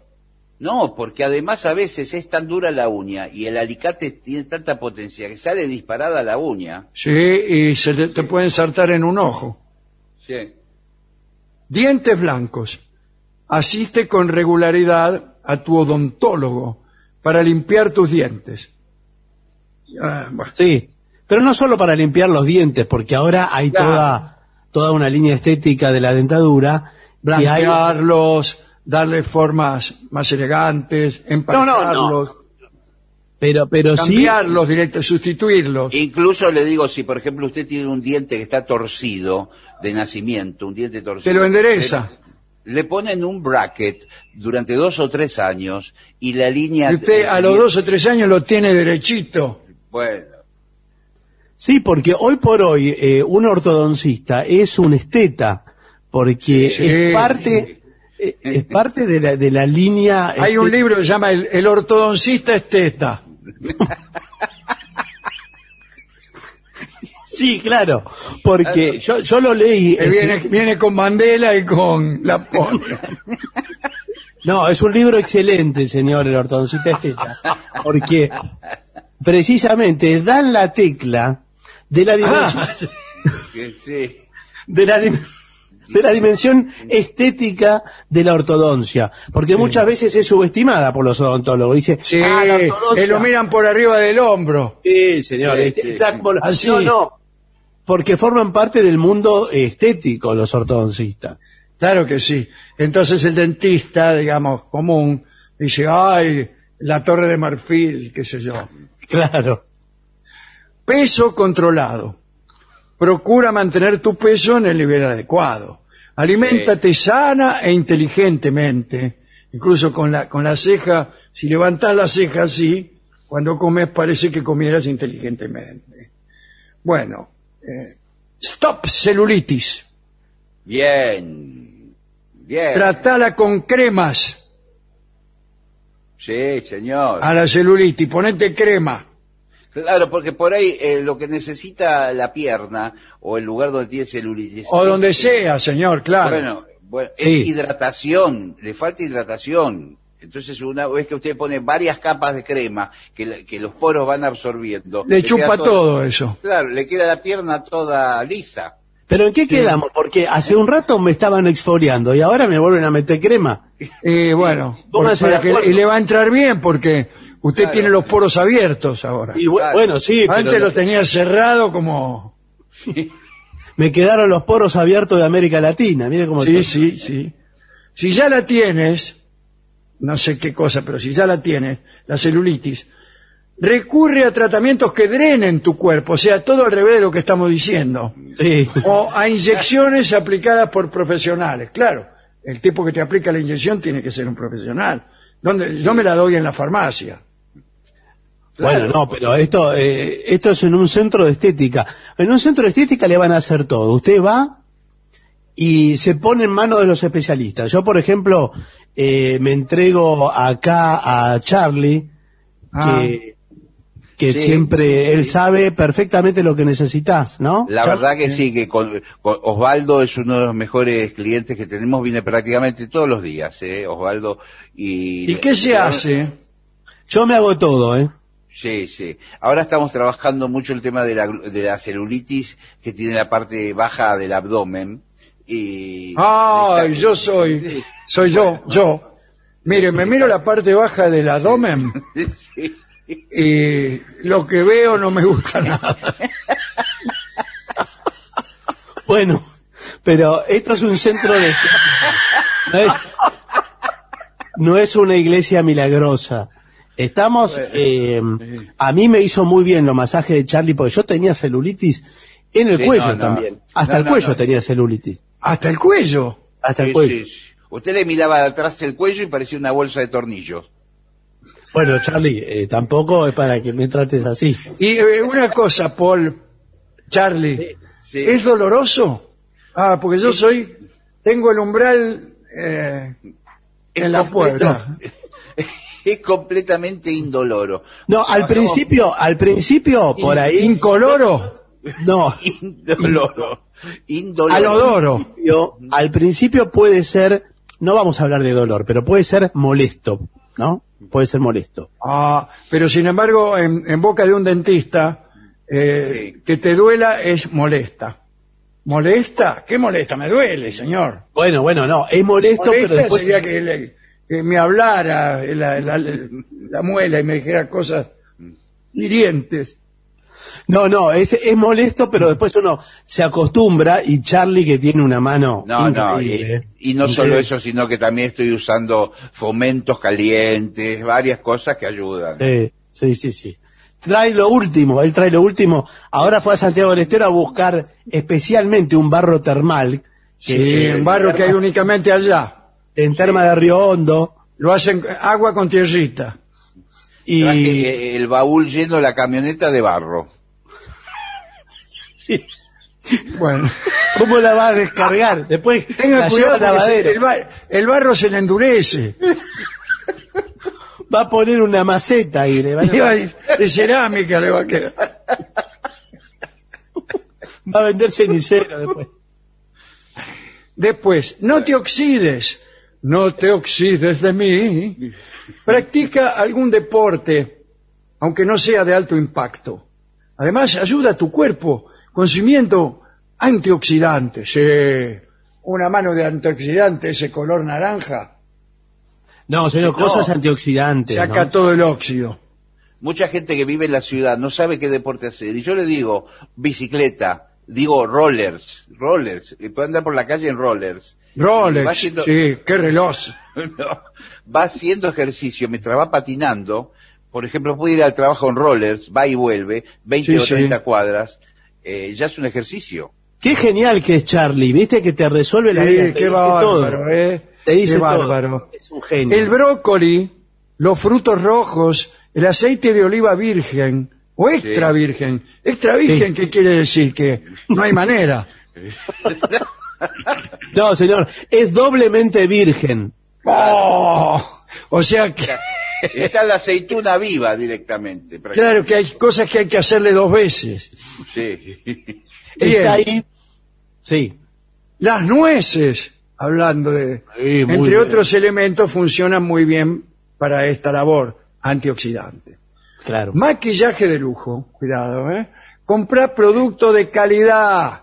No te maquille con, con cualquier cosa. Sí, señor. Eh, siempre digo no a los genéricos, hay que ir a las marcas. Hay que ir a las marcas. Muy Ángel. Pase, Elena Curtis, Bueno, a mí Charlie me hace... Me, Dorothy me- Gray. Sí, sí, claro. no, Charlie me hace traer todo de Suiza. Eh, ¿Verdad, Sí. Charlie? Sí, incluso hasta tiene cremas con células madre directamente, Sí, sí. ¿no? Estamos hablando de células. La que me pusiste, la que me pusiste el otro día era de célula madre. Claro. Eh, no, padre.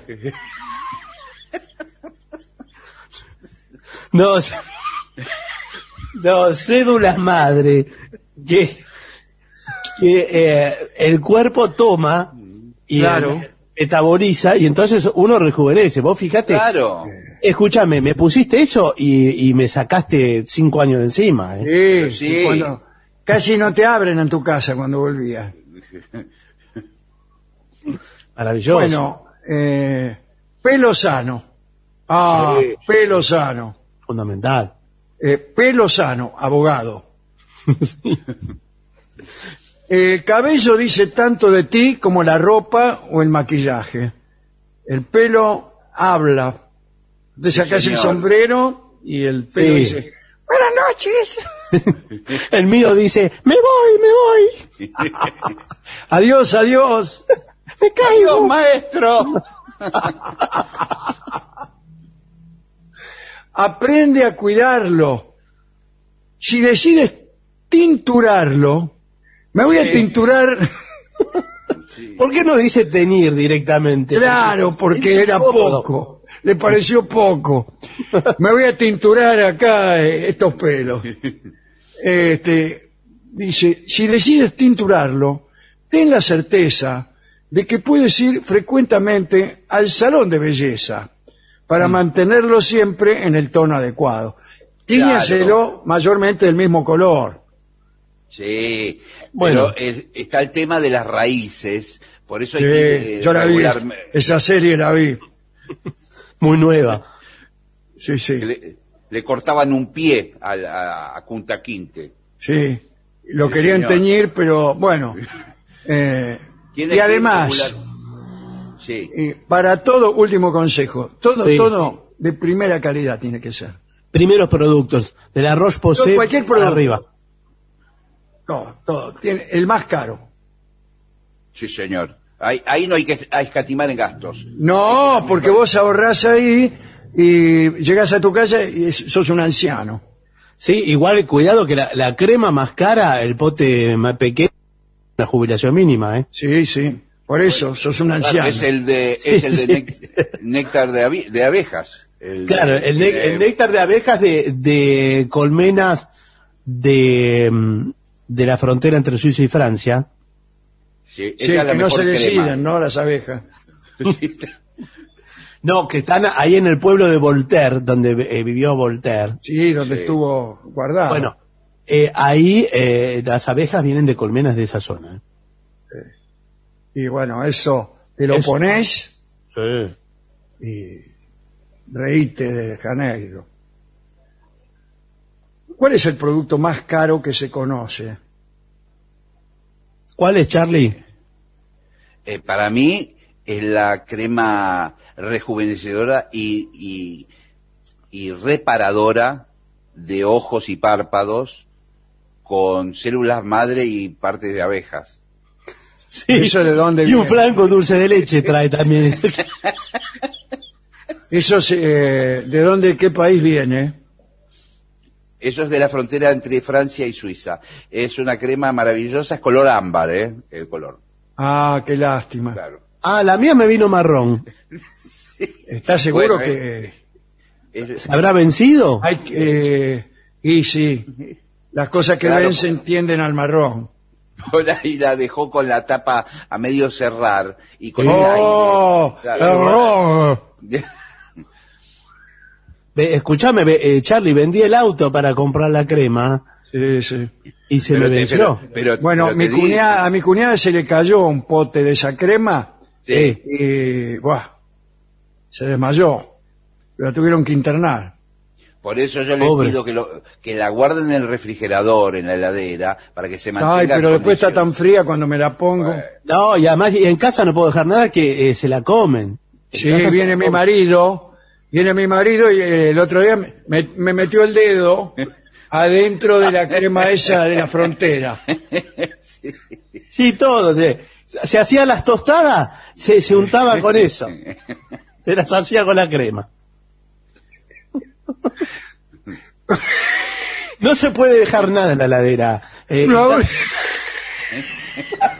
digo, ¿Cuál usó? ¿La, ¿La color ámbar o la marrón? Porque por ahí la marrón la puede confundir con dulce de leche. claro. Si decía, este dulce de leche es mucho mejor que el que comprábamos antes. Sí.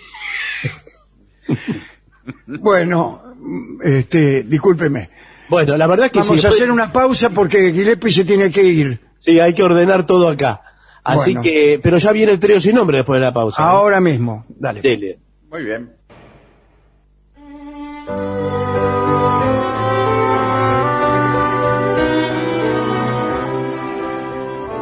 Continuamos en la venganza, será terrible, estamos cada uno de nosotros en su casa y ahora sumamos los hogares de los integrantes del trío sin nombre. Manuel Moreira, Martín Caco Dolina y licenciado pentacadémico Ale Dolina. Ale Dolina. Hola, hola, hola, ¿cómo le Muy va? buenas, muy buenas noches.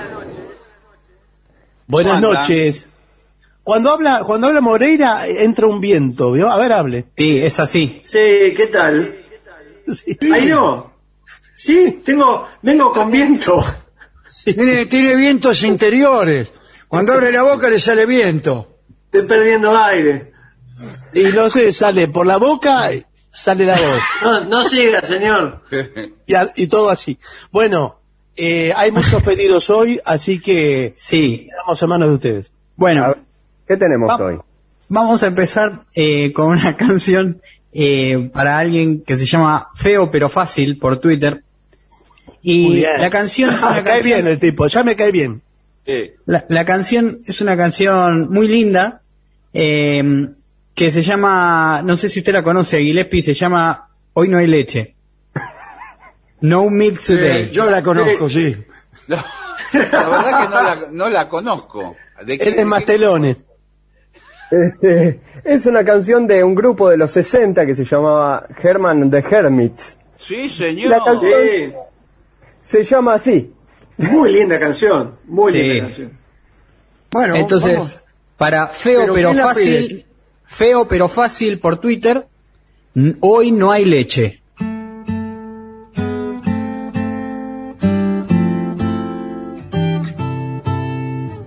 No milk today, my love has gone away. The bottles are full, a symbol of the dawn. No milk today, sign by people passing by. Don't know the reason why. How could they know just what this message means? The end of my hopes, the end of all my dreams. How could they know the battles there have been behind the door where my love reigned as queen? No mail today, it wasn't always so. The company was gay, we turned 19 today.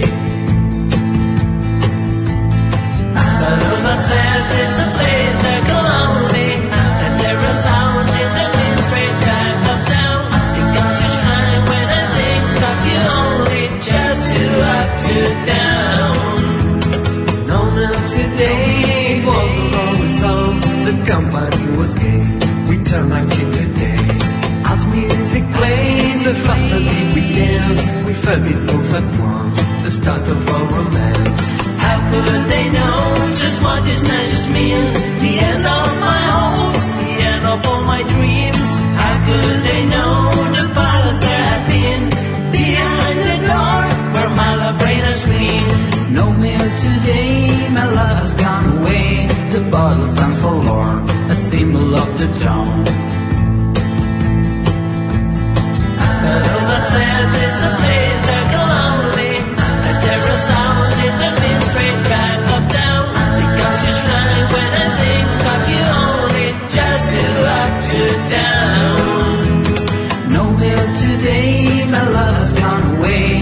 away. The bottle stands forlorn, a symbol of the dawn.